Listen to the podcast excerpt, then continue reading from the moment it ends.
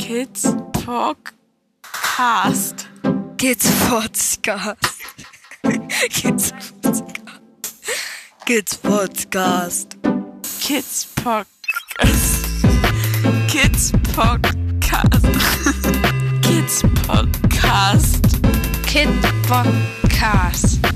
So.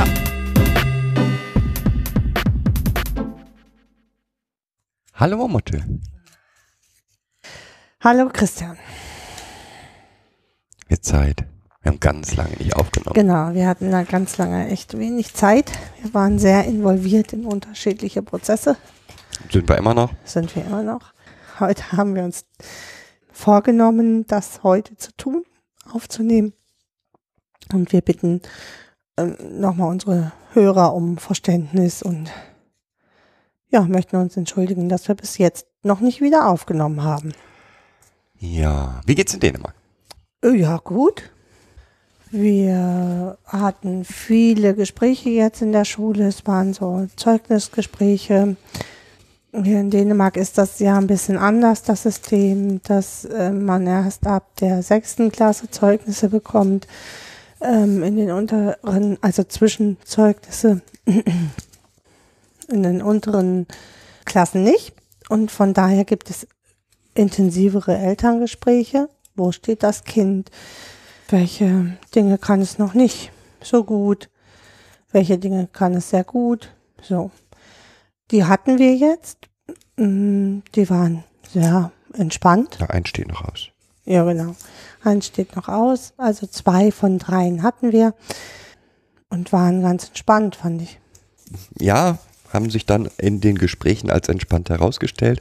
Ich bin immer noch ein bisschen Deutschland geprägt und gehe da immer noch ein Ja. bisschen mit, ah, jetzt wieder zur Schule und ah, was wird das werden, Genau. ähm, rein. Genau, zudem hatten wir zu allen Kindern nochmal Kontakt, wegen, wegen aller Kinder nochmal Kontakt zur Schulpsychologin. Das ist für uns auch ganz wichtig, weil die Kinder halt doch schon anders sind. Und weil es schon auch manchmal schwierig ist, diese Andersartigkeit an, an Schule und Lehrer zu transportieren. Ja, und da ist mir, ist uns auch nochmal bewusst geworden, so ein kleiner Unterschied, finde ich, zu Deutschland. Und zwar in der Haltung der Lehrer. Die, das, Nicht aller. nicht aller Lehrer, na, leider nicht, Mhm. aber ich kann gut damit leben, dass, oder komme gut damit klar, dass ein Lehrer sagt, ich habe hier massive Probleme im, im mathematischen Bereich, ich habe jetzt alle meine Kunst und Schuldigkeit getan und mein nächster Schritt ist Testung auf Dyskalkulie oder Testung auf Legasthenie oder was auch immer. Damit habe ich kein Problem vom Prinzip her. Aber mit der Schulpsychologin hier hat, haben wir halt auch die Chance zu gucken, wie kann man die Testung so gestalten, dass sie auch das testet, was man will. Und nicht, Oder ist hier eine Testung überhaupt angebracht oder erstmal nochmal ähm, ein Gespräch mit, mit derjenigen, die das testen soll, ähm, um dann vielleicht nochmal ähm, zu überlegen, wie kann man das Kind anders fördern. Genau. Und ne? da, das ist halt ein großer Unterschied zu Deutschland, dass es eigentlich so ein, jede einzelne Ebene akzeptiert, dass der andere auch etwas dazugeben kann. Ja. Und dass er nicht derjenige ist, der die Deutungshoheit hat. Diesen Kampf um Deutungshoheit nehme ich hier in Dänemark bei vielen, vielen Lehrern nicht so wahr, wie ich das in Deutschland, wahrgenommen habe. Hm, genau. Also so, wo man immer nur auf diese Elternebene zurück reduziert wird Mhm. und wo zwar jeder mal sagt, ja, sie, sie sind ja eigentlich, sollte es ja so sein, dass Eltern die Experten für ihre Kinder sind. Das ist aber längst nicht so. Alle anderen sind die Experten, aber die Eltern sind keine. Und das, ähm, das ist sehr schade in Deutschland. Also das beobachte ich ganz oft. Und das stört mich immer sehr, auch jetzt in meiner Arbeit. Und das nehme ich hier deutlich anders wahr. Ja. Also, dass mir zum Beispiel äh, in einer schwierigen Situation dann äh, die Schulsekretärin sagt, aber es ist ja noch ein ganzes halbes Jahr und äh, da musst du ne, auch auf das Kind gucken. Und ähm, da geht es dann nicht nur darum, dass man sagt, ja, es ist ja nur noch ein halbes Jahr, sondern es ist ja noch ein halbes Jahr. Und ähm, das habe ich sonst in Deutschland so Nee. nirgends, nirgends erlebt. Ja, also man hat wirklich das Gefühl, dass da jeder Einzelne schon seinen Standpunkt deutlich macht Ja, und den auch nach vorne trägt, das ist auch gut so. Aber gleichzeitig sagt, ja, und was können wir denn noch tun? Und welche, welche, was können wir denn an, äh, wo seht ihr denn Stellschrauben in dem, was ich tue, Mhm. damit es dem Kind insgesamt besser geht? Aber auch genauso andersrum, ja. Also ähm, wir müssen aber das und das und das gewährleisten als Schule. Wir hätten gern von euch das. Und dieses gemeinsam an den Ja, im Endeffekt gucken alle ähm, nach einer Lösung. Es geht nicht um das Problem und alle eiern weiter in dem Problem drumherum, sondern es geht immer um die Lösung der Sache. Ja. So. Und das empfinde ich hier als sehr positiv, weil dann halt alle, alle äh, sehr fokussiert sind auf die Lösung. Ne? bleibt natürlich dabei, dass ähm, dann Förderpläne für Kinder geschrieben werden, wo man denkt, na gut, wie immer möchte man an dem Grashalm ziehen, damit es alles schneller geht.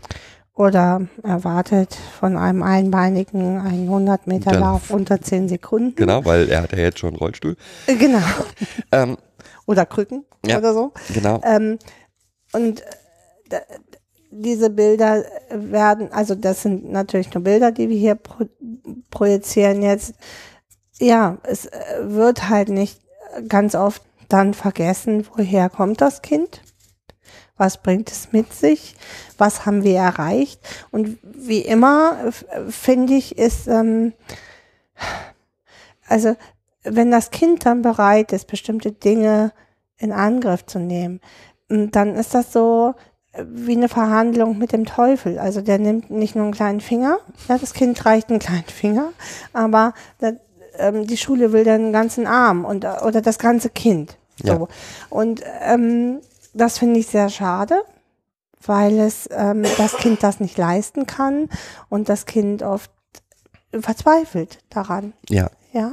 Aber nochmal, das ist halt trotzdem hier der Unterschied, dass man sagen kann, hallo, Genau. Winke, winke, wir sind hier an dem, dem Punkt, das haben wir jetzt erreicht und ich finde es toll, dass wir es erreicht haben gemeinsam. Jetzt schauen wir mal, wie wir weiter vorgehen. Ja, Und ansonsten, ob der nächste Schritt schon sein muss oder ob man nochmal sagt, okay, das Kind bleibt halt in dieser, in dem noch, was wir so gesetzt haben. ja, ansonsten, nimmst- Ich fand eins noch spannend, dass, ähm, also ich kenne das so, dass man die Förderpläne gemeinsam macht aus Deutschland.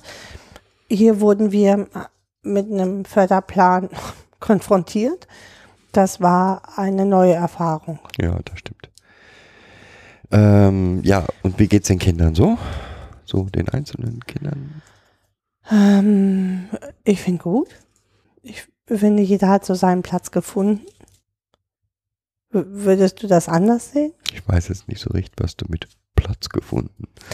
Ähm, Seinen Platz hatten die schon immer.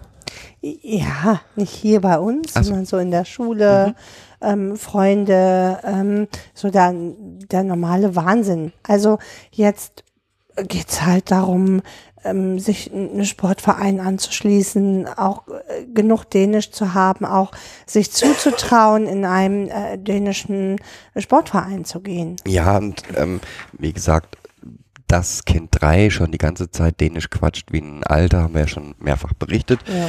Ich find's total toll, dass Kind 2 das jetzt auch tut. Also Ja. auch sich im Alltag immer wieder versucht, mal so einen Nachmittag dann doch nur Dänisch zu sprechen und auch da in die, in die, in das, mir fällt jetzt gerade kein Wort dazu ein, ähm, zu laufen und das aushalten zu können, dieses äh, Gefühl. Wir haben neulich ein Deutsch Übungsdiktat geschrieben. Da waren drei dänische Wörter drin. Penta, äh, Paw Ja. und noch irgendeins. Und äh, ja, also daran sieht man, dass so plötzlich, äh, dass es sich halt vermischt. So Mhm. Deutsch und Dänisch immer mehr. Ja, das passiert. Ja. Ne? Weil du im, ja immer switcht in deinen Gedanken.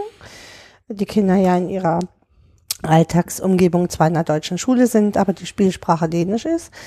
Und ähm, ja, so müssen sie ganz flexibel sein in ihren Gedanken. Ja. Und, Aber das kriegen sie ganz gut hin. Ja. Und wie gesagt, es wird immer stärker von Kind 2 jetzt auch.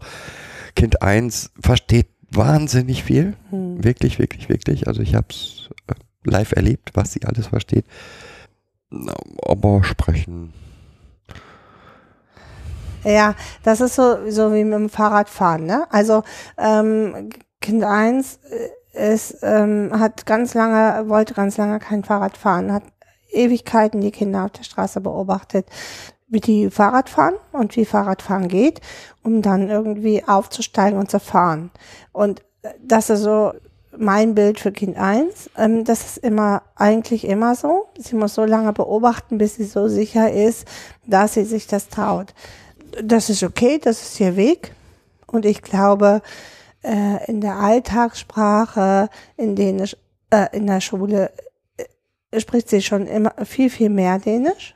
So. Wir wissen es nicht. Also, doch, hat sie mir mal gesagt. Sie spricht ganz viel mit den anderen, auch Dänisch. Mhm. Natürlich sucht sie sich auch immer wieder Kinder, die noch kein Dänisch sprechen. Aber ich glaube, sie kriegt das hin. Ja, glaube ich. Hm. Ja, soweit zu, wie ist in Dänemark. Alles andere, was noch hier in Dänemark los ist, können wir gerade nicht erzählen. Das kommt mal ein andermal. Genau. Ja, unser Thema. Kompliziert. Unser Thema ist äh, ja in der, in der Tat äh, kompliziert. Es geht einmal um äh, die Lebenswelten äh, von Kindern in ihren biografischen Familien und die Auswirkungen, die das hat. Fangen wir doch damit einfach mal an. Mal gucken, wie weit wir heute so kommen. Mhm. Es gibt eine Sache, die halt immer wieder auftaucht, finde ich. Wenn man im Zusammenhang mit Trauma und, und Kindern, die fremd untergebracht sind, oder im Zusammenhang mit Missbrauch oder ähnlichen Geschichten, dass immer wieder gesagt wird, ja, aber die Kinder hatten doch die Chance, sich zu melden, oder man wundert sich, dass die Kinder sich nach so langer Zeit melden. Oder sie sind jetzt aufgeklärt und können sich Hilfe holen. Genau, so. das ist auch so ein beliebter Satz. Und es entspricht einfach nicht der Realität Der Kinder. der Kinder, Hm. weil Kann das auch nicht. kann es auch nicht, genau. Es wird immer so getan, als gäbe es eine, wäre die, die ideale Welt, so wie Familie zum Beispiel funktioniert, in diesen Kindern schon vorhanden. Und sie Mhm. wüssten eigentlich, was richtig, was falsch, was gut, was böse ist. Genau. Mhm. Und dabei wird halt vergessen, dass diese Kinder, Und In- eine Familie geboren werden und die Bedingungen dort vorfinden, die sie dort haben. dass das erstmal richtig ist. Mhm. Dass das, was sie dort erleben, erstmal ja stimmen muss. Genau. Und zwar ganz lange ist es für sie eine richtige Welt. Ja. Je nachdem. Also es gibt Kinder, die dann in, ähm, erst in der Pubertät verstehen, dass es nicht so richtig ist. Mhm. Die, Ähm, die meisten Kinder eigentlich, ja. ne? wo es dann in der Jugendhilfe dann halt so zwischen 12 und 16 absolut abgeht in den Familien. Die Kinder sich dann an die äh, geeigneten Stellen äh, wenden oder an die Schulpsychologin oder Schulsozialarbeiterin wenden, die dann wieder äh, Kontakt zum Jugendamt aufnimmt und wo es dann, wo dann jetzt erst aufgeklärt wird, was da eigentlich so alles passiert. Genau. Und ich frage mich manchmal, wieso Menschen das denken.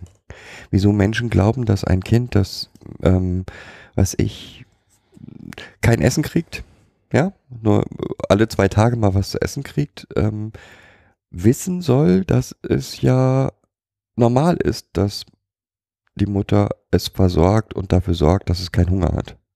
Als Beispiel. Oder mit Essensentzug bestraft wird, ne? Ja. So. Hm. Oder Dass es normal sein, ähm, also dass das eine Straftat ist, dass ähm, der Stiefvater mit dem Kind schläft, zum Genau. Beispiel Sex hat, ja? Woher soll Kind das wissen? es gibt nicht viele Stellen, von denen es das wissen kann. Solange es in der Familie ist, Mhm. äh, im engen Rahmen der Familie ist, kann es das gar nicht wissen. Es können von außen durch Kindergarten, Schule und ähnliche Institutionen eventuell da Informationen zukommen. Mhm. Aber ich glaube, du hast also geguckt und die ähm, meisten konnten sich nicht erinnern, dass im Kindergarten das Thema, da wird so ein Thema wie der Körper gehört mir gemacht. So, ne? Äh, Sowas wie Selbstbehauptung, Nein zu sagen. Aber da, dieses Nein zu sagen geht eher äh, in Bezug auf, auf die anderen Kinder. Also zu lernen, hier ist meine Grenze, stopp, du darfst da nicht rübergehen diese Grenze zu den Eltern aufzubauen und zu sagen, ist ja schön, dass du heute Nacht schon wieder in mein Zimmer kommst, aber nein, danke. Diese Kraft und das haben die Kinder nicht, weil sie das halt als normal empfinden. Sie sprechen ja auch nicht mit jemandem darüber, dass der Papa nachts vielleicht oder der Stiefvater nachts in das Bett kommt und mit dem Kind Sex hat. Oder dass es äh, wegen dem verschütteten Glas Milch rauf und runter geprügelt wird. Oder Abgesehen davon, selbst wenn jetzt in der, im Kindergarten bereits da Informationen aufgearbeitet werden würden, ist ja immer noch die Frage, mh, da ist auf der einen Seite das System, das mich immer noch versorgt. Ja. Auf der anderen Seite ein Kindergarten, wo ich, weiß ich nicht, vier, fünf, wie viele Stunden auch immer verbringe. Das besteht halt ein Abhängigkeitsverhältnis zu den Tätern. So. Ja. Also ich nenne sie jetzt bewusst Täter, weil für mich ähm, äh, Eltern, die ihre Kinder ähm, vernachlässigen, ähm, äh, schlagen, nicht versorgen, also mit Kleidung, Essen oder missbrauchen, körperlich missbrauchen, physisch missbrauchen, das ist für mich alles Täterschaft. Ja, Ja. keine Frage. Also nochmal, da habe ich auf der einen Seite eben dieses System, auf der anderen Seite den Kindergarten, wo ich fünf Stunden hingehe. Ähm, dann ist trotzdem die Frage, welchem der beiden Systeme vertraue ich? Mhm. Und ja, um Vertrauen geht es ja eigentlich in, in ganz vielen. Welchen der beiden Systeme will ich denn jetzt vertrauen? Oder welches der beiden, weil ich, also nehmen wir jetzt an, es wird vernünftig Aufklärung im Kindergarten betrieben über Kinderrechte. Es ist ja immer noch die Frage, Was versteht das Kind daraus? Das ist äh, eine. und, und kann, sieht es eine Chance, seine Rechte durchzusetzen? Es ist so ähnlich, ich meine, wie viele Menschen sind in Arbeitsverhältnissen, wo der Arbeitgeber seine, ähm, die Arbeitnehmerrechte nicht Wart. nicht wahrt, Mhm. bleiben aber in diesem System, weil sie keine Chance sehen, dort rauszukommen. Und das ist in einem Das zu Kinder, verändern. Ne? genau, Mhm. ist einem Kinder-Elternsystem natürlich noch viel extremer. Mhm. Das Ergebnis dieser Umfrage, es war ja nur eine kleine Umfrage auf Twitter, war, dass ähm, schon 60 Prozent sagten, es hat Au- Aufklärung über Kinderrechte stattgefunden. Die meisten davon haben gesagt, nur in der Schule. Und ich habe extra nach niederschwelligen, ne, schon mit Dein Körper gehört mir und so. Mhm. Ähm, die wenigsten im Kindergarten. Es gab viele, oder ich fand besonders beeindruckend ähm, die Antwort von einer Mu Mutter, die geschrieben hat, ja, hat im Kindergarten stattgefunden, hat in der Schule stattgefunden und meine Kinder haben auch die Notfallnummer alle in ihre, in ihre Schubladen getan. Und ich kann mal nur hoffen, dass das ist der einzige Weg, um Kinder zu schützen. Ähm, ja, ich möchte davor noch was sagen. Für mich hat es auch noch was mit Schuld zu tun.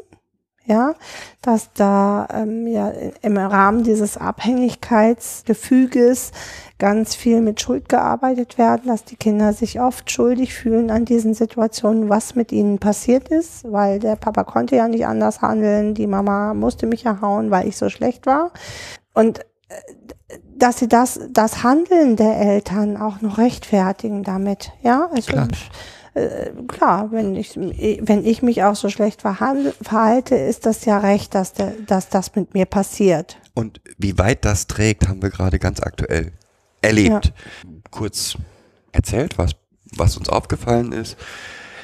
Ähm, kind 3 kommt immer mit dem Bus, wird vom Bus äh, hingebracht zur Schule und vom Bus abgeholt und kommt dann gegen halb eins, glaube ich, Halb, Viertel vor zwei. äh, Viertel vor da. zwei Mhm. ungefähr zu Hause an.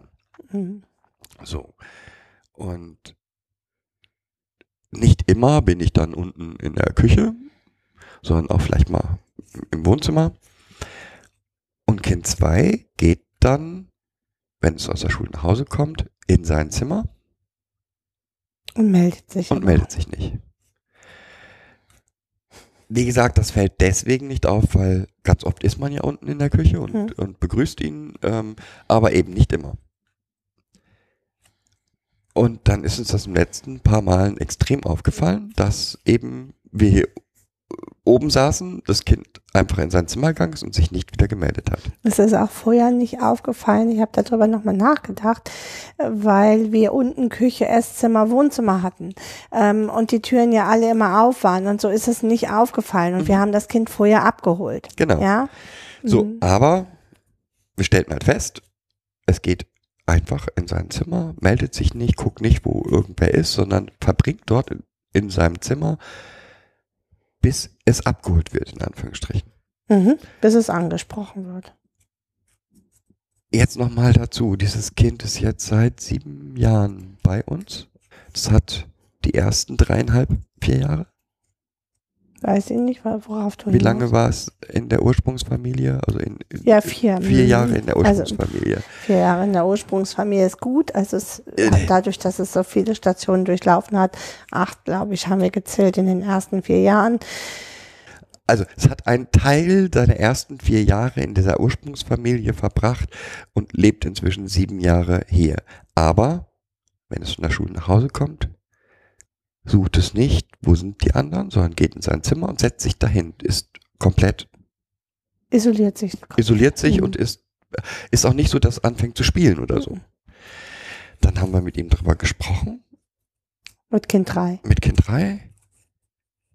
Und Kind 3 berichtete, ja, aber es ist doch normal. Mhm.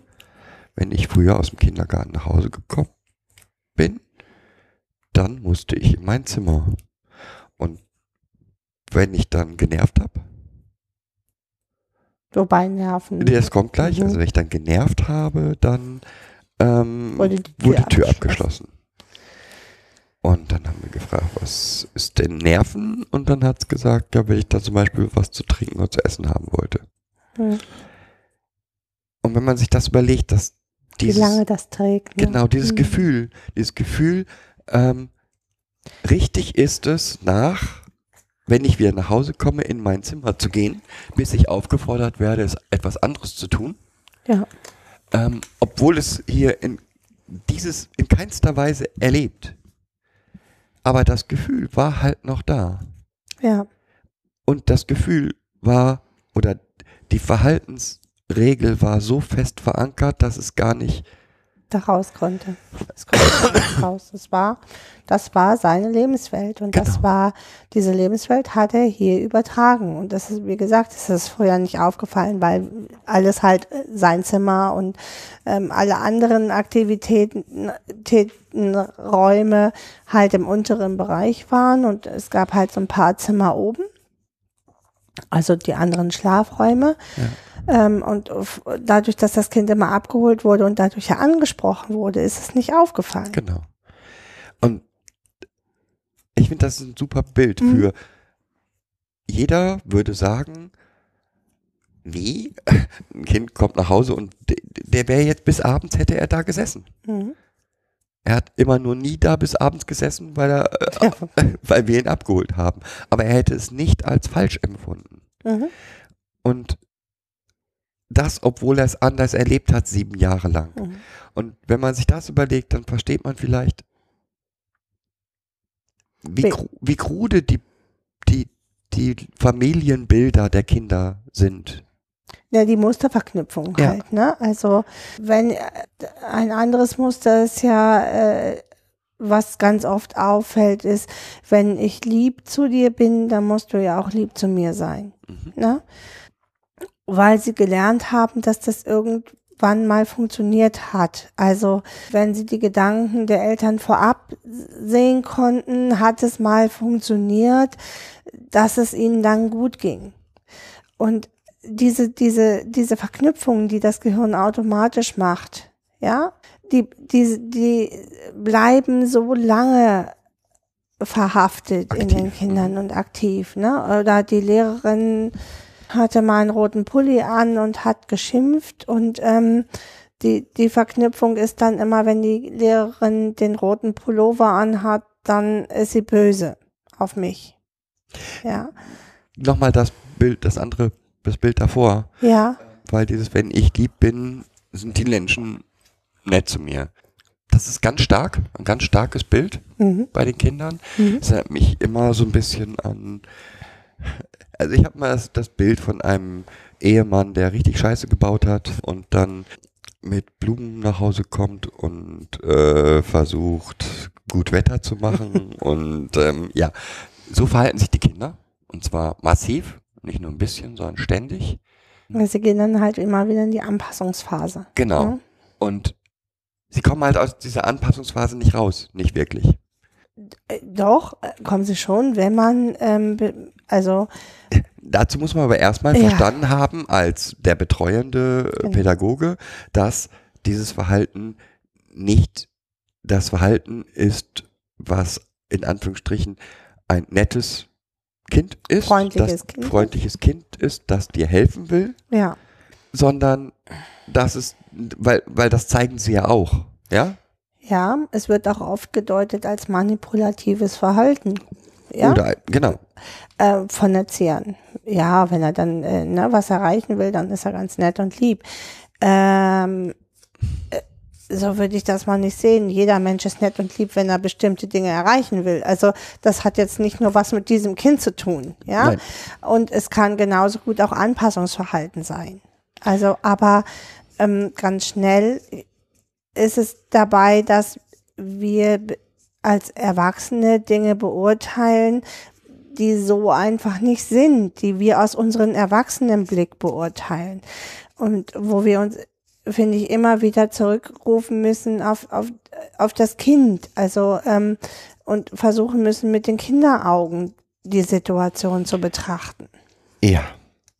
Also es kann einfach nicht sein, dass ich äh, nochmal mit diesem, dann hat man ein Kind, das komplett um einen herumschlawenzelt, sag ich, Mhm. nenne ich mal so, versucht ähm, alles zu tun, um damit es dir gut geht. Und wenn man das aus dem Blickwinkel der Biografie betrachtet, ja, von einem Kind, das äh, misshandelt, vielleicht mit Essensentzug bestraft worden ist oder mit ähnlichem, ähm, mit, mit Schlägen, mit was auch immer, dann ist halt dieses, dieses Verhalten ein Sicherungsverhalten erstmal. Kann es sein. Kann es sein. Hm. Genau. In, in ganz vielen Fällen ist es ein Sicherungsverhalten. Also ich gehe zurück in die Anpassung, weil ich damit gute Erfahrungen gemacht habe mit dieser Anpassung. Ähm, dann, dann passiert mir am wenigsten. Ja, wenn ich in dieser Anpassung bleibe. Genau. Ich ähm, überlege gerade, ob, ob wir noch mehr auf diese Mustererkennung oder auf die gleich. Ambivalenzen nochmal eingehen müssen. Ich gleich. Gerne. Okay. Also es ist ein Sicherungsverhalten. Das heißt nicht, dass das gleiche Kind nicht ähm, ein sehr hilfsbereites Kind sein kann. Mhm. Oder ein ähm, äh, auch gerne mit Menschen Sachen macht. Ja. Und für Sachen, für Menschen Sachen macht. Nur es sind eben ähnliche Verhaltensweisen, die aber unterschiedlichen Ursprung haben. Mhm. Also, ähm, wenn ich jemanden an meiner Seite habe, ja, dann kann ich viel schneller erahnen und ersehen, wann die Situation kippt Mhm. als Kind.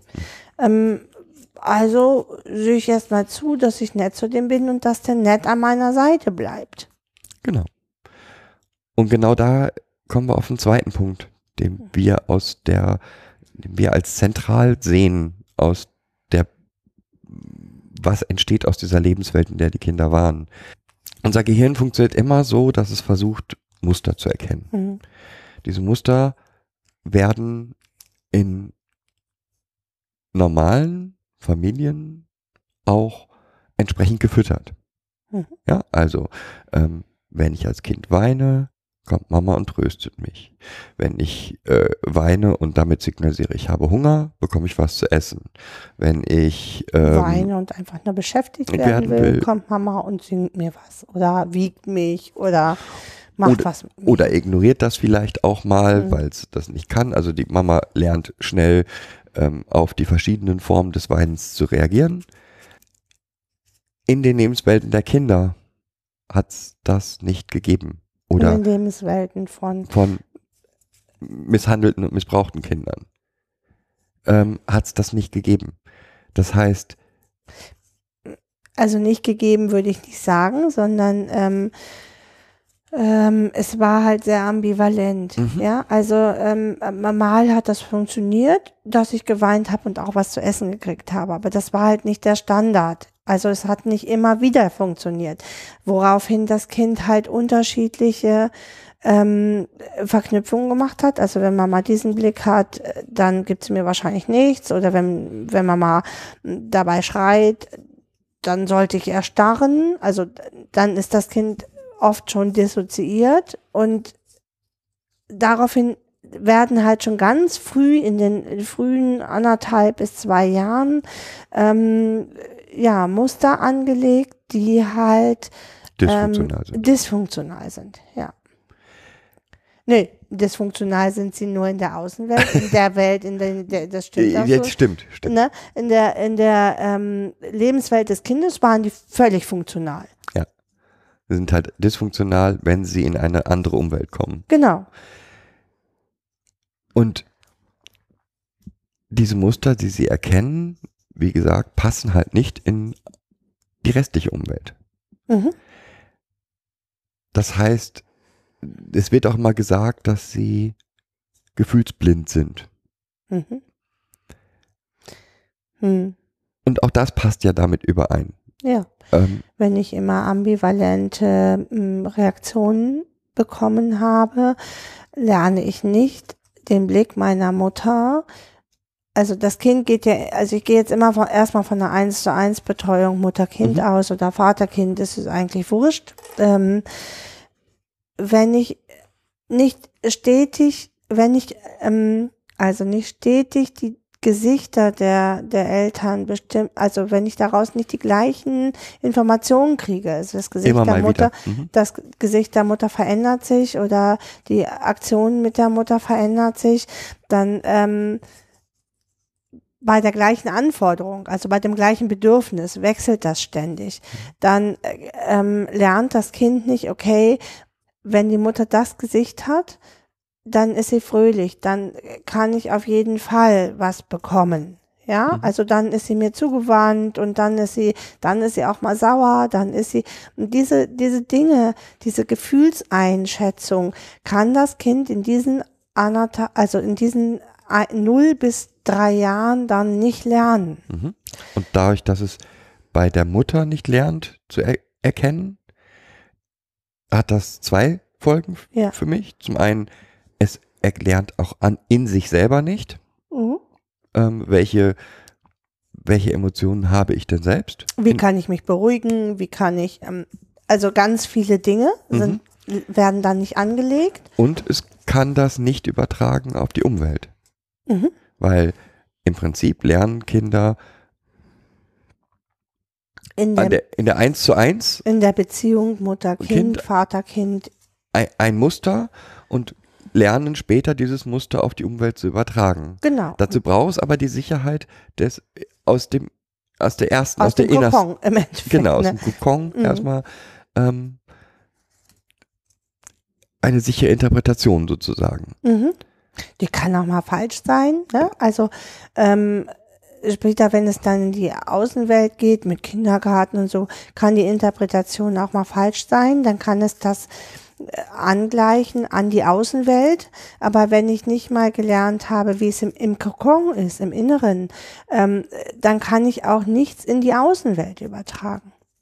Und wir haben das bei unseren Kindern und auch bei das ist auch, wissen wir auch von vielen Berichten anderer äh, Ich, Pflegeeltern, ich stelle das immer wieder fest. Ähm, Mhm. dass das massivst ist. Also wenn äh, man zum Beispiel solche ähm, Tests macht mit so Smileys, sag doch mal, Mhm. ähm, welches Gefühl, du hast jetzt eine, also es sind Smileys mit 30, 40 verschiedenen ähm, Emotionen. Gefühl, Emotionen dargestellt und das Kind soll ähm, dem Smiley ein, eine Emotion dagegen halten, also sagen, der guckt jetzt kritisch, der guckt Mhm. wütend, der guckt traurig. Äh, scheitern sie? Mhm. Genauso wie sie scheitern, wenn man ihnen sagt, mal doch mal ein kritisches, ein böses, ein fröhliches Gesicht. Oder, Oder- ähm, mit Selfies kann man es total gut machen. Mit dem Handy, ähm, mach doch mal ein Foto, also guck jetzt mal böse und mach ein Foto, guck doch mal fröhlich und mach ein Foto und so weiter. wenn du kritisch bist, wenn du, wo ja jeder von uns sofort ein, Bild davon, also ich habe ein bestimmtes Bild davon, wenn jemand kritisch guckt, wenn jemand gelangweilt ist, wenn jemand Ja. traurig ist oder ja. Und das haben die Kinder halt nicht, weder für sich selber ganz oft und schon gar nicht für die Umwelt oder für die Familie, in die sie jetzt erstmal kommen. Da müssen sie dann lernen oder lernen sie dann oft bestimmte Sachen einzuschätzen, besser. Ja? Das hat aber eine, A, eine Gefahr, weil in dem Moment, wo ich, ich brauche die Muster, um mich in, Umwelt, in der Umwelt klarzukommen, jetzt kann ich die aber gar nicht so erkennen, wie, Ich es da gelernt habe. wie ich es da gelernt habe oder wie das normal, in Anführungsstrichen normal ist. Also suche ich mir andere Muster. Mhm. Wir hatten das mit, auch mit Kind 3, da hatte eine Lehrerin Mit mal, dem roten Pulli, ne? Genau, Mhm, mal beim genau. Streit einen roten Pulli an oder war, war wütend mit dem roten Pulli. Von da an war immer, wenn Lehrerin roten Pulli anhat, äh, Konnten wir ihn direkt aus der Schule abholen. genau. Bis wir verstanden hatten, dass der rote Pulli das Ja. Zeichen für schrecklich war, ist halt ziemlich viel Zeit vergangen. Ja. Und auf jeden Fall ist das, finde ich, ein großer Teil, ein wichtiger Teil der pädagogischen Arbeit, die man mit, mit solchen Kindern Mhm. machen muss. Das gibt unterschiedliche Werkzeuge dafür. Eines ist A, kommunizieren. Mhm. Ich fühle Mhm. mich so und so. Genau. Immer wieder. Weil das einfach Sicherheit und Struktur gibt. Die Kinder brauchen ganz viel Sicherheit und Struktur von außen, um, um sich halt zurechtfinden zu können. Und dabei hilft natürlich dem Kind zu sagen, du, ich heute, ich habe so schlecht geschlafen. Ja, ich bin so müde heute. Das ist mir einfach, weil ich so müde bin, ist mir das heute echt so laut. Ja, Genau. oder dann kann das Kind sich selber regulieren oder kann sagen, du, das kann, ich kann dann sagen, du, das, das müssen wir heute anders lösen. So, ja? Und je öfter es sozusagen ja auch Emotionen in Verbindung mit deinem Gesichtsausdruck Mhm. hört, umso besser lernt es einzuschätzen, ähm, okay, so könnte er sein. genau. Oder sie sein. Ähm, genauso so ist, glaube ich, ne? So glaubt mir. Mhm. Äh, genauso ist es äh, auch immer wieder Emotionen ähm, in, in den normalen täglichen Ablauf zu bringen. Also lass uns doch mal ein fröhliches Bild malen. Mhm. Lass uns doch mal ein trauriges Bild malen. Lass uns doch mal ein ähm, nachdenkliches Bild malen. In, in, in Rollenspielen auch Mhm. immer wieder reinzubringen, weil ähm, so es gibt so Gefühls, also so Memories mit Foto, Fotografien von Emotionen. Das bietet sich da auch immer wieder an. Ne? Na, aber ja, auf der einen Seite eben diese wirklichen Werkzeuge, die man, die auch Therapeuten verwenden und die man da, kann man sicherlich gut verwenden, aber eben auch im Alltag.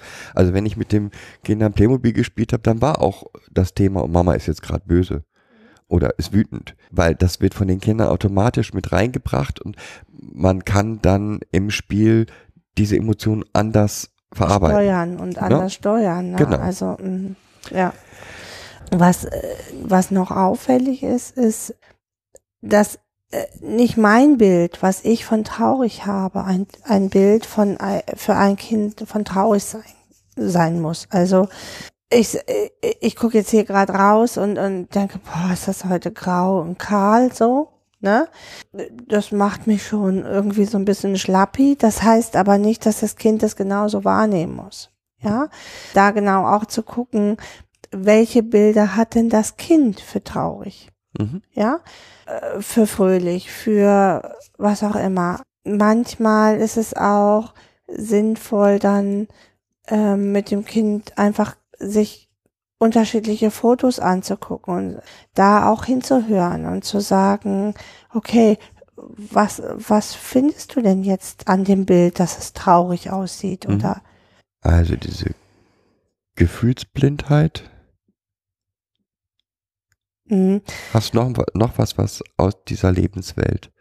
Nee, ich, äh, ähm, möchte da nochmal drauf eingehen, weil das, also für mich ist es wirklich echt faszinierend, dass selbst wenn es dann im Kokon funktioniert, der Transport in die Außenwelt diesen Kindern oft nicht gelingt. Mhm. Ja, das hat für mich unterschiedliche, also unterschiedliche Ebenen, glaube ich. Ein- Einmal ist es halt, okay, jetzt habe ich hier in diesem Kokon, habe ich jetzt gelernt, das kann ich. Und dann strömt aber so viel auf mich ein. Wie soll ich im Kindergarten 20 Kinder mit ihren Emotionen und noch drei Erzieher und die Küchenhilfe und den Hausmeister und so, ja, also ich, ich bin da gerade das Kind und komme jetzt in diese Situation und habe so dieses, boah, das geht hier alles gar nicht. So.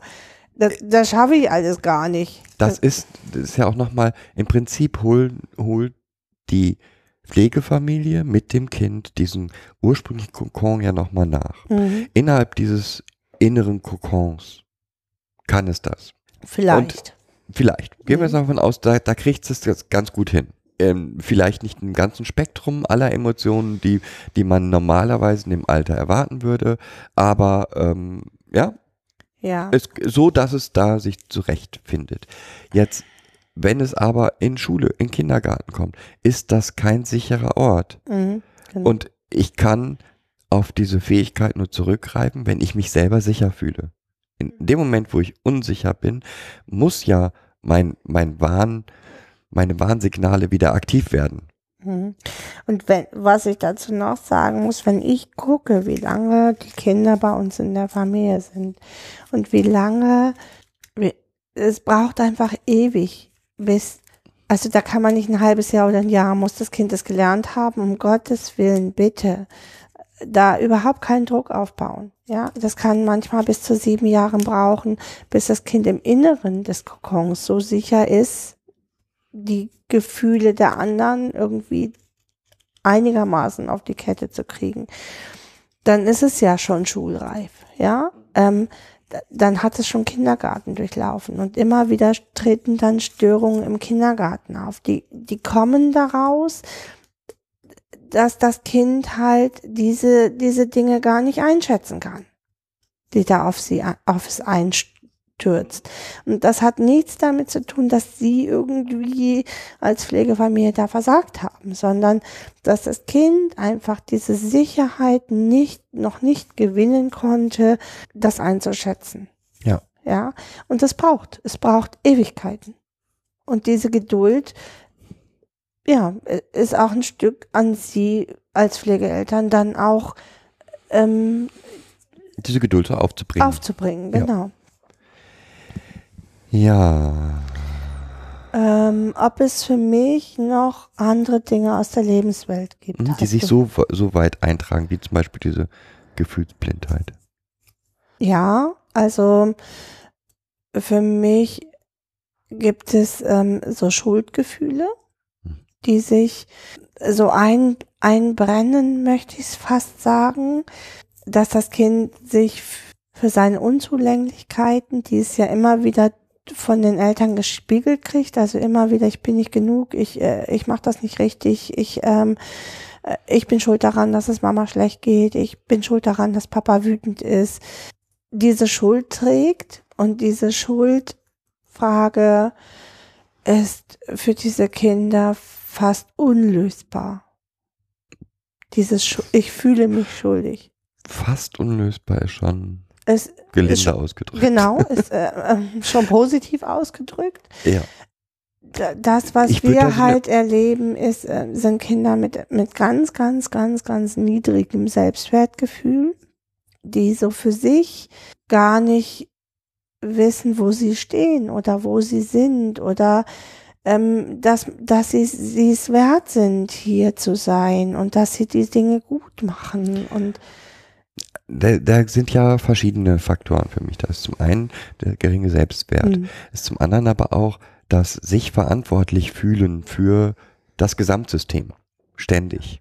Ja, also ähm, ich Genau. darf jetzt nicht wütend sein, weil dann bin ich ja schuld daran, dass Mama und Papa wütend sind.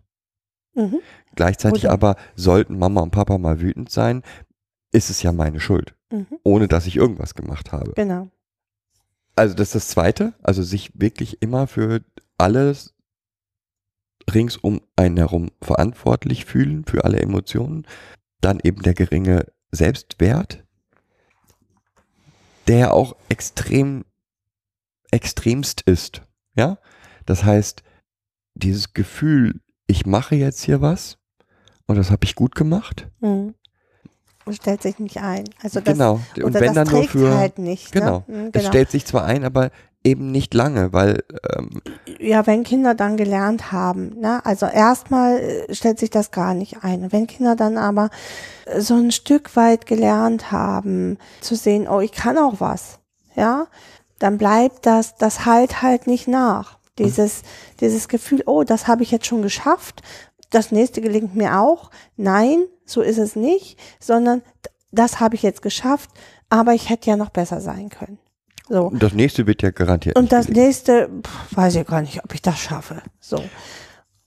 Und dieser Selbstwert oder dieser Zweifel an der eigenen Fähigkeit, das ist halt auch was, was extrem in die Schule rein wirkt. Ja, dieser, diese mangelnde Selbstwirksamkeit ähm, empfinden. Ne? Mhm. Also ich, ich hab, ich kann diese Dinge lösen und ähm, ähm, gelingend lösen. So ähm, stellt sich, gibt es halt ganz oft oder gab es in dieser Lebenswelt der Kinder nicht. So und dadurch fühlen sie sich halt auch nicht selbst wirksam. Ja, weil ja immer wieder was passiert ist, was dann nicht so dolle war.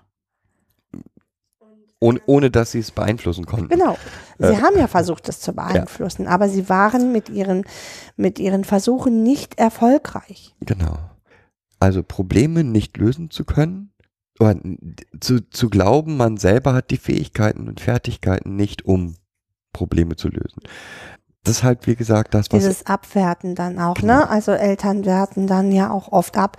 Du kriegst ja gar nichts hin, äh, da- das, was du hier gemacht hast, ist alles scheiße, so. Das sind diese phü- physischen, äh, psy- psychischen Verletzungen, die, ähm, die halt auch so lange noch anhalten, diese Glaubenssätze, die die Eltern den Kindern mitgegeben haben. Du bist es ja nicht wert, dass man dich lieb hat. Du, ähm, du kriegst ja auch gar nichts hin. Du bist der absolute Versager. Das unterstützt natürlich nicht das Empfinden für, für die Selbstwirksamkeit. und ja. für die Selbststärke. Genau. Ja. den, ja. Jetzt kommen diese Kinder mit diesem niedrigen Selbstwertgefühl und dem Gefühl, nichts hinzukriegen, in Schule. Ja.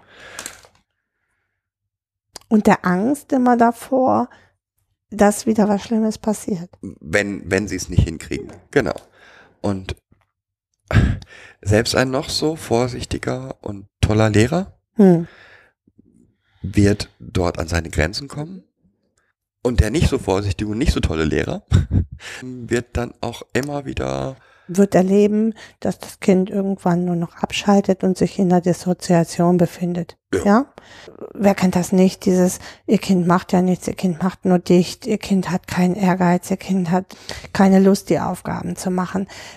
Ich glaube, das äh, hören äh, Pflegeeltern ganz schön oft, was das Kind alles nicht, nicht macht. macht. Genau. So. Und äh, oder das passiert, wenn man diesen biografischen Hintergrund des Kindes und die massive Angst, die dieses Kind in allen fremden Systemen hat, außer, Auge, außer aus den Augen verliert. Auch da nochmal zurück zu, wie geht's in Dänemark? Ähm, etwas, was mich fürchterlich freut immer, ist, dass hier der, der Wunsch ist, zu sehen, was die Kinder können. Bei vielen. Und es dann, wenn sie sich die Lehrer darauf einlassen, auch egal ist, wie sie es zeigen. Ja?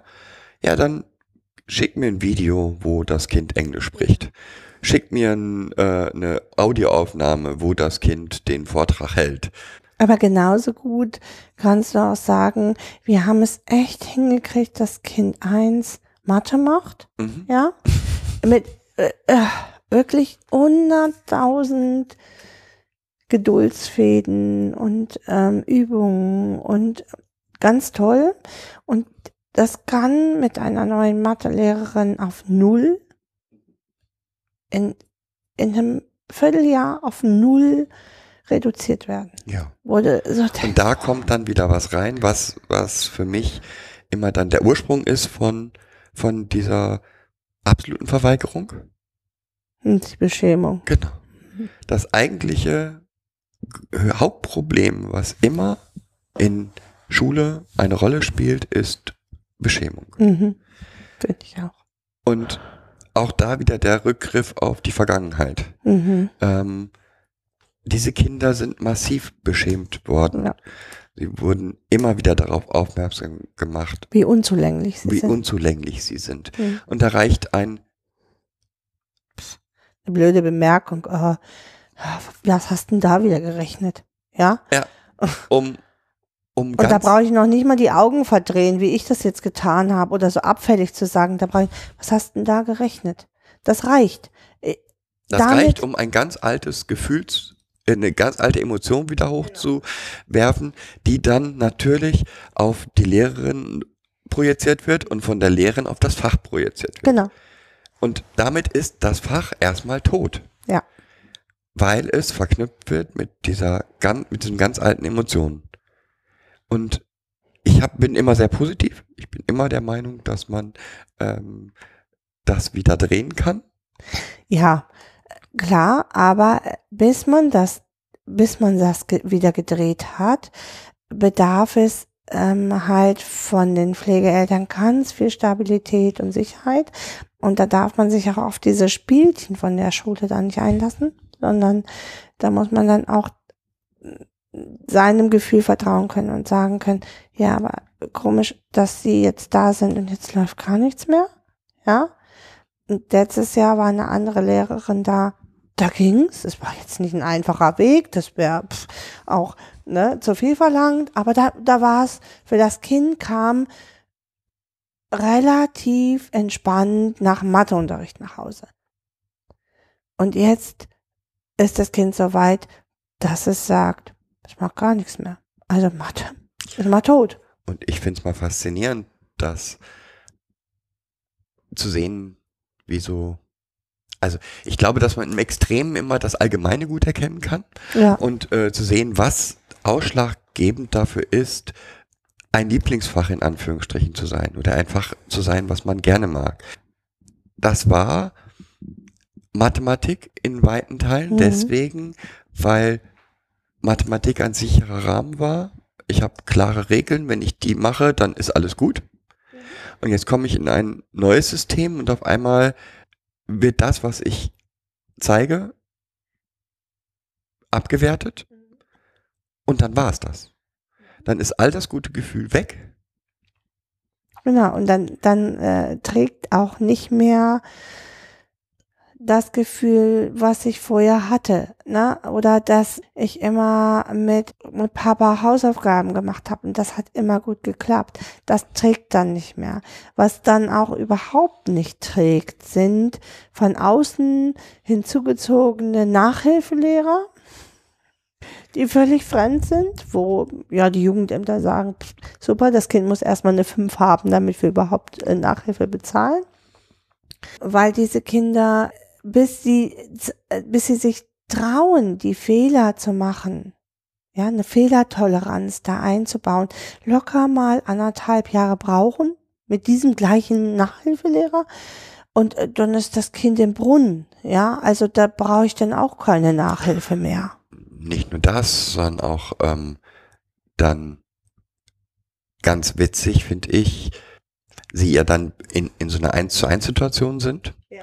und in 1 zu 1 Situation ganz viele alte Muster wieder auftauchen. Mhm. Also ich hole mir den dann durch dieses Nahsein, ja, hole ich mir den dann auf meine Seite und ähm, ich muss dem jetzt ganz nah sein, ich muss dem seine Gefallen erf erfüllen. Aus dem ich muss, Gefühl und äh, äh, ich, ich muss dem körperlich nah, sogar körperlich nah sein, was der dann wieder versteht, als oh, ich habe ja so eine tolle Beziehung zum Kind und und und. Also sind ganz viele Riesenrückschritte, Regressionen, die in, in so einem ganz kleinen Punkt dann eskalieren können.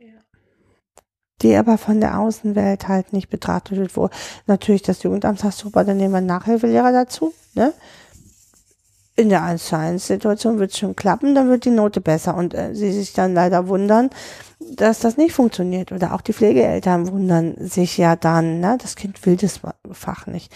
Nein, das Kind sieht für sich keine Chance, seinen Konflikt zu lösen, den es in diesem Fach, hat. Genau. Und es wird immer mit, mit alten Mustern getriggert. Mhm. Ja. Haben wir noch was? Wir hätten bestimmt noch 100.000 Dinge. Ja, aber haben wir jetzt zu, zu diesem Themenkomplex noch was? Äh, nee, ich glaube erstmal nicht. Doch, ich hätte noch was. Also ich habe wirklich, ich möchte noch mal zu der, zum Anfang zurück. Ich weiß noch mal so eine Twitter-Umfrage, an der, weiß ich nicht, 80, 100, 200 Leute teilnehmen, ist nicht repräsentativ.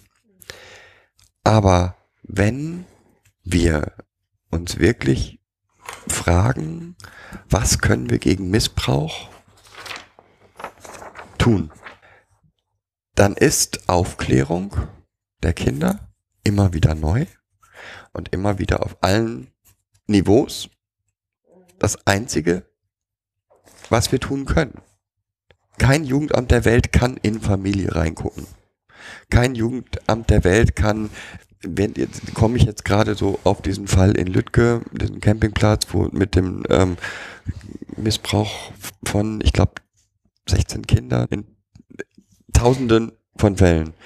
Ich bin fest überzeugt, dass Täter wissen, genau wissen, wie sie das Jugendamt ausnutzen können, wie sie Austricksen. Ich würde es Austricksen, eher so ja, austricksen. Ne? austricksen Mhm. Schon an, eingestielte Hilfe immer wieder ad absurdum führen. Und man, man muss ähm, da auch noch mal gucken, das ist ja nur, wenn da ein Helfer hingeht, ist es ein klitzekleiner Ausschnitt. Ja, Ja, der sieht zwei, da drei, können- vier Stunden in der Woche. Ja, selbst wenn es zehn sind, ja, sind es irgendwie drei Besuche die Woche. Aber das hat da wohl nicht vorgelegen. Aber das sind dann zwei Stunden. Da kann man sich auch mal toll verstellen. Ja, äh, da kann man toll mal Theater spielen. Also es gibt Familien, die das nicht können, aber äh, gerade Täter können das natürlich gut. Ja, die sind ja darauf angewiesen. Und den Druck vorher so hoch machen auf das Kind, Genau. dass es da mitspielt. Es Und ist das- abhängig. Da ist, entsteht ein, da ist ein Abhängigkeitsverhältnis. Das ist das, was wir, wir haben das schon mal so benannt. Wir haben schon mal darauf verwiesen, dass die Kinder im Endeffekt sich in diesen Situationen immer in diesem Stockholmer Syndrom befinden. Ja? Oder dass es ähnlich ist, weil ich muss mit dem Täter, um meine Versorgung zu sichern, muss ich mit dem Täter eine Bindung eingehen. So. Und damit sind wir beim Stockholmer Syndrom. Also ich, ich, ähm, ich habe ja gar keine andere Chance, als, als diesen Weg zu machen, damit ich zumindest Essen kriege, Kleidung kriege. Alles andere kann ich, ja, kann ich halt dissoziieren, ja. Also Und der einzige Weg ist Aufklärung. Über Ja, Kinderrechte und auch ein Denken in Kinderrechten. Ja, das ist aber nicht alles für mich. Also Aufklärung in Kinderrechten ist das eine. Das andere ist aber auch die mh, Sachbearbeiter derart hochzuschulen. Was ist denn überhaupt Dissoziation? Was ist denn, ne, also gerade dieses Dissoziation, wo das Kind dann so angepasst ist und die ganze Zeit dann nett sitzt mit aufgerissenen Augen äh, oder ein wenig Lidschlag, das erkennen ganz viele Sachbearbeiter nicht. Ja, Ja. und da fehlt es einfach, fehlt es an Wissen, da fehlt es an ähm, Kontinuität, um, um diesen Prozess auch wirklich gut zu durchleuchten. Das ist der zweite Hm. Bereich. Also da gebe ich dir absolut recht. Es fehlt immer noch an massivem Wissen bei Mitarbeitern und ganz ehrlich, was egal, ich möchte jetzt nicht negativ über Jugendämter reden. Das darfst du Ähm, auch gar nicht. Will ich auch gar nicht. Aber trotzdem, trotzdem gehören diese Themen in die Schule, gehören in den Kindergarten. Und zwar auf jedes Kind hat ein Anrecht darauf, gewaltfrei erzogen zu werden, hat ein Anrecht darauf, Auf Unversehrtheit. auf ne? Also Unversehrtheit. weil das ist schon im Grundgesetz verankert. Also wir haben im Grundgesetz Artikel 2 verankert äh, die Unversehrtheit eines jeden Menschen und damit auch von Kindern. Also da brauche ich gar nicht auf Re äh, Kinderrechte gehen, sondern das ist Grundgesetzbestand. Ja, ja? wäre schön, wenn es noch im, in trotzdem die Kinderrechte im Grundgesetz stehen Ja, würden. Aber ähm, da können sich auch Eltern nicht gegen wehren. Ja, Das heißt, es gehört in die Schulen. Wie wirkt sich das denn aus? Was sind denn deine Rechte? Und du hast das Recht, angemessene Kleidung zu haben. Was angemessene Kleidung ist, muss man drüber reden. ja, aber Ähm. das sind genau diese Spielräume, die der Gesetzgeber halt nicht gut für mich gut gut geklärt hat. Ne? Was Ja. ist denn eine Kindeswohlgefährdung? Was ist denn eine angemessene Hilfe? Da wird dann oft eher äh, niederschwellig dran gegangen, weil was ist denn angemessen? Ja, Ja, das ist genau. Also wenn man mit ähm, Jugendarbeitern, die im Kinderschutz tätig sind, äh, spricht, dann würden wahrscheinlich den meisten anderen die ähm, die Sprache wegbleiben, was die noch als Kindes nicht kindeswohl gefährdend einschätzen würden. Ja, wenn Situationen, der Kühlschrank gefüllt ist und die Sachen nicht verdorben sind, ist erstmal keine Leben. wenn der ne? Kühlschrank gefüllt ist, ist schon mal gut. Wenn Ja. die meisten nicht verdorben sind, sind wir schon zwei Schritte weiter. Ja, genau. Wenn ähm, die das, wenn es einen Weg durch den Flur zum Wohnzimmer gibt und ähm, es nicht aus den Tüten raschelt. es nicht aus, sind wir schon einen Schritt weiter. Wenn man genau. in das Kinderbett fasst und es nicht direkt nass ähm, ist, dann kann man ja schon nicht mehr von Kindeswohlgefährdung sprechen. Genau. Ich glaube, dass den meisten Menschen die Bandbreiten dessen, was welche Auswirkungen das Nichthandeln, ne? Weil wir dann der Meinung sind, das ist hier noch keine Kindeswohlgefährdung. Die Kinder ja auch immer länger in diesen Prozessen bleiben. Was ja auch, ne? äh, nach wie vor vielleicht ja auch erstrebenswert ist. Das Genau. ist ja immer das, die, die ja, Frage. Genau. Ich will ja nicht sagen, jedes Kind kann nicht in seiner Familie bleiben, das will ich nicht damit sagen, aber ähm, wir müssen halt gut abwägen, was ist tragbar und was ist nicht tragbar. Und in einer da sind wir schon wieder in einer Diskussion, die wir schon tausendmal hatten, ne, wo es halt um Geld geht, in den Jugendämtern möglichst wenig Geld auszugeben, kommen wir nicht an den Schutz des Kindes. Nee. Ja. Also aber- Aufklärung, Äh, Ausbildung. Aufklärung, genau. Ausbildung, der Mitarbeiter und jeglichem Hinweis wirklich, Wirklich nachgehen. Mhm. Also ich kann die, sowas wie da, da, ja angeblich hat die Polizei nicht gemeldet oder doch gemeldet oder und das kann einfach nicht sein. Also es kann nicht sein, dass ähm, wenn eine öffentliche Stelle, egal wir welche, sind hier gerade in einer Diskussion, die wir heute hier nicht machen wollten, okay, hast Ja. ja recht. weil ich möchte nochmal gerne auf dieses, also ich möchte zurückgehen zu einem Begriff, den wir oft verwenden und das ist der sichere Ort, der oft, also der sichere Ort ist erstmal ein Begriff aus, aus der Haben wir Psychologie. ja schon mal eine ganze Genau, Sendung zu haben wir eine ähm, Sendung schon mal zu gemacht. Oft sehen, sieht Schule, wenn Kind sich äußert oder wenn Kind fröhlich spielt oder wenn das Kind sich an die Lehrer wendet, dass das ein sicherer Ort für die Kinder ist. Ja. Auch wir hatten das wieder, naja, hm, er wendet sich ja, er weiß ja. Nein, das ist es nicht. Oder kann, kann es nicht sein. Ja, der sichere Ort ist hier nicht ein Ort im Inneren gemeint, sondern der Ort, an dem sich das Kind traut, sein wahres Ich zu zeigen. So würde ich es mal sagen. Ich würde es sogar noch anders sagen. Ich würde sagen, der sichere Ort im Bereich Schule oder Kindergarten kann nie ein, ein Status quo sein. Das ist immer ein Prozess.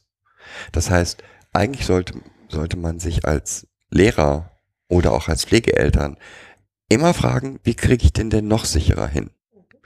Und was sind denn die Faktoren, die mein Handeln, den Ort, den Unterricht, die Klasse sicher machen, sicherer machen, sicherer erlebbar machen.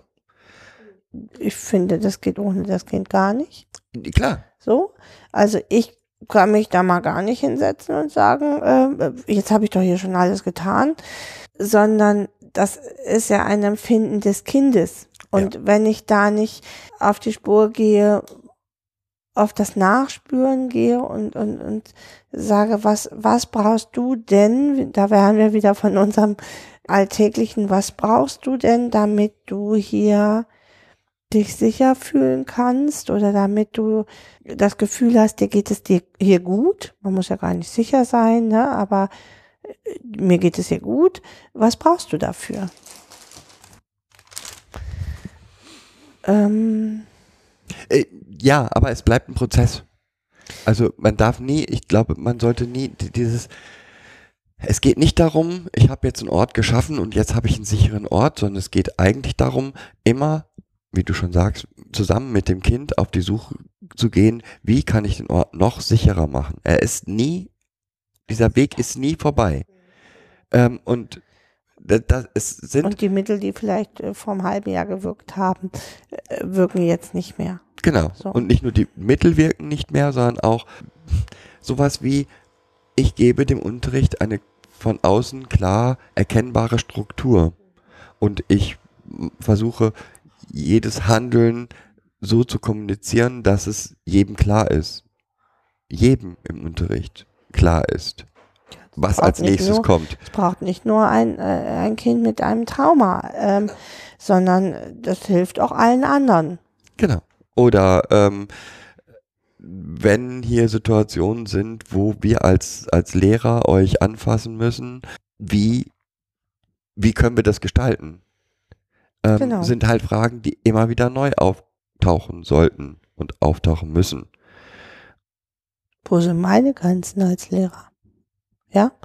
Wo möchte ich, bis wie weit darf mir das Kind denn nahe kommen? So. Und das ist für viele nicht, nicht klar.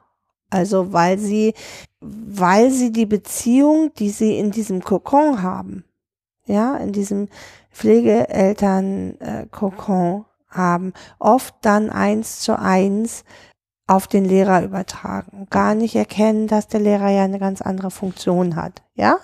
Und dann plötzlich so, ja, aber der, ich möchte ja, dass der nett zu mir ist und ich möchte ja, du, du bist ja auch zu mir nett und wenn du zu mir nett bist, dann kuscheln wir immer, so. Und wo du dann so denkst, ah ja, okay, da, da ist das Problem, weil ähm, die Verknüpfung halt ist, okay, wenn ich mich da sicher fühle, dann, dann wende ich Muster ABC, äh, Muster Mama an, ja, und dann, mit Mama kuschel ich halt auch. Ja, also das, aber nochmal zurück zu sicherer Ort. Mhm. Und trotzdem bleibt der sichere Ort das, was wir in der alten Sendung gemacht haben, bleibt halt weiterhin bestehen mit ergänzen Mitte mit, das ist ein Prozess. Das hört nie auf. Die Suche nach dem sicheren Ort, den, den Ort, in dem das Kind sich befindet, sicherer gestalten, und zwar für alle Kinder, kann, kann nicht abgeschlossen werden. Nie. Genau.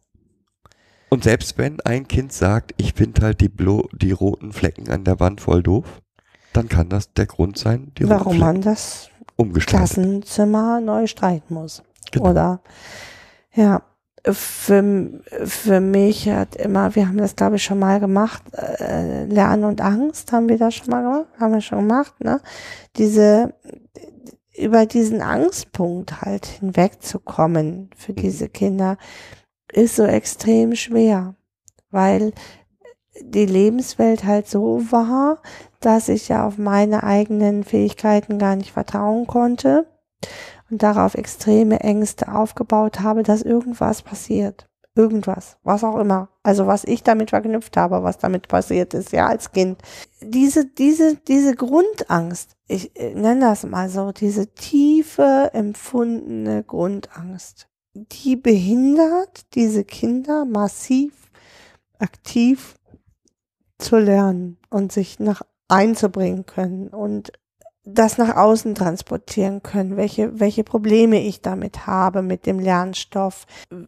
Ich kann das ja gar nicht äußern. Also wenn ich, wenn ich solche Angst habe, ähm, überhaupt zu sagen, ich habe ein Problem, also, oder das einzuschätzen, dass ich ein Problem habe, dann, wie, ja, weißt du, was ich meine?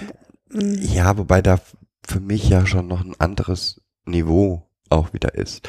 Lehrer müssen natürlich von der, von der Leistungsfähigkeit, und Leistung meine ich jetzt nicht nur lernen, sondern auch mit, von den Fähigkeiten der Kinder im Altersdurchschnitt erstmal ausgehen. Jetzt treffen sie auf ein Kind, das, wie wir vorhin gesagt haben, die eigenen Gefühle gar nicht wirklich wahrnimmt, plus Riesenangst hat erwarten von dem Kind, dass nicht mal sagen kann, in seinem Alltagswelt sagen kann, ich habe Durst. Ja, also selbst in der Alltagswelt sich in sein Zimmer verkriecht, weil gehört sich so, Mhm. so haben sich Kinder zu verhalten, müssen sie aber gleichzeitig erwarten, dass sie im Unterricht sagen können, ich habe jetzt das in Mathe nicht verstanden. Genau. Können Und- Sie mir das nochmal erklären? Genau. Und es, es kann, es kann nicht funktionieren. Und dann er- erscheint so ein Kind halt schnell, wenn es eine Dyskalkulie hat Oder ja, oder debil ist oder ne, es hat ja auch schön der so beschrieben mit dieser Grenzdebilität, ja, Pseudodebilität. Pseu- Pseudodebilität. Das, da kommen wir halt immer wieder hin an diese Pseudodebilität. Ja, und nochmal, und da spielen ja jetzt nochmal ganz, ganz viele Dinge mit noch rein. Also äh, ein Kind, das gelernt hat, wenn ich ganz laut schreie und rumfluche, gehen alle auf mich äh, zu mir auf äh, zu mir auf Distanz. Dadurch schaffe ich mir Sicherheit. Ja. Und das jetzt im Unterricht zeigt, hm, ist nicht so, ist für den Lehrer jetzt, ja, so, jetzt kommt eine, ein, eine fachliche Frage, die das Kind nicht lösen kann und reagiert mit Schimpfen, weil es dann sagt, okay, dann bin ich sicher. Das sind halt genau die Dinge, auf die Lehrer dann treffen und ähm, ich kann nur hoffen, dass sie dann nicht diese Verhaltensweisen in die Kinder als Charakteristik für die Kinder sehen, sondern gemeinsam mit Therapeuten und Eltern auf die Suche gehen, wie können wir trotzdem das Kind auf den nächsten Level kriegen. Und ohne, ohne zu sagen, das Kind ist aber aggressiv oder dumm oder was auch immer. Natürlich ist die nie und hat ja an unserer Schule nichts zu suchen. Das ist ne? ja das, ist nächste. Genau. dass äh, dann irgendwann kommt, ja, dass es äh, sozial-emotional hat, Probleme im sozial-emotionalen Bereich und dann auf eine Förderschule kommt für sozial-emotionale Kinder, nachdem es irgendwie massive Übergriffe erlebt hat und dann genau mit den ganzen Kindern, die halt auch übergriffig sind und Täter sind, sich den Schulalltag gestalten darf. Also Das ist dann der nächste, genau. eine, ein Thema für die nächsten, eine nächsten Sendung. Okay. Was ich jetzt gerne noch hätte, Mhm. als Aufruf an alle, ich möchte gern mehr Kritik. Okay. Ich möchte gern mehr Fragen. Fragen, aber auch, wie gesagt, auch Kritik. Ich bin nicht Psychologe, ich bin nicht Lehrer, ich bin, Doch. ja, Lehrer bin ich, okay. Aber ähm, ich bin mir sicher, dass, dass wir nicht immer die Weisheit mit Löffeln Ja. gefressen haben. Wir haben die nicht gefressen. Die, nee, genau. Und wenn jemand,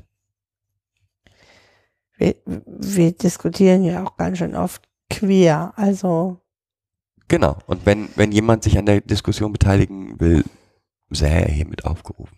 genau. Ich danke dir erstmal. Wünsche ich vor allen Dingen danken wir den Hörern dafür, dass sie zugehört haben und verabschieden uns mit einem Tschüss. Moin, moin.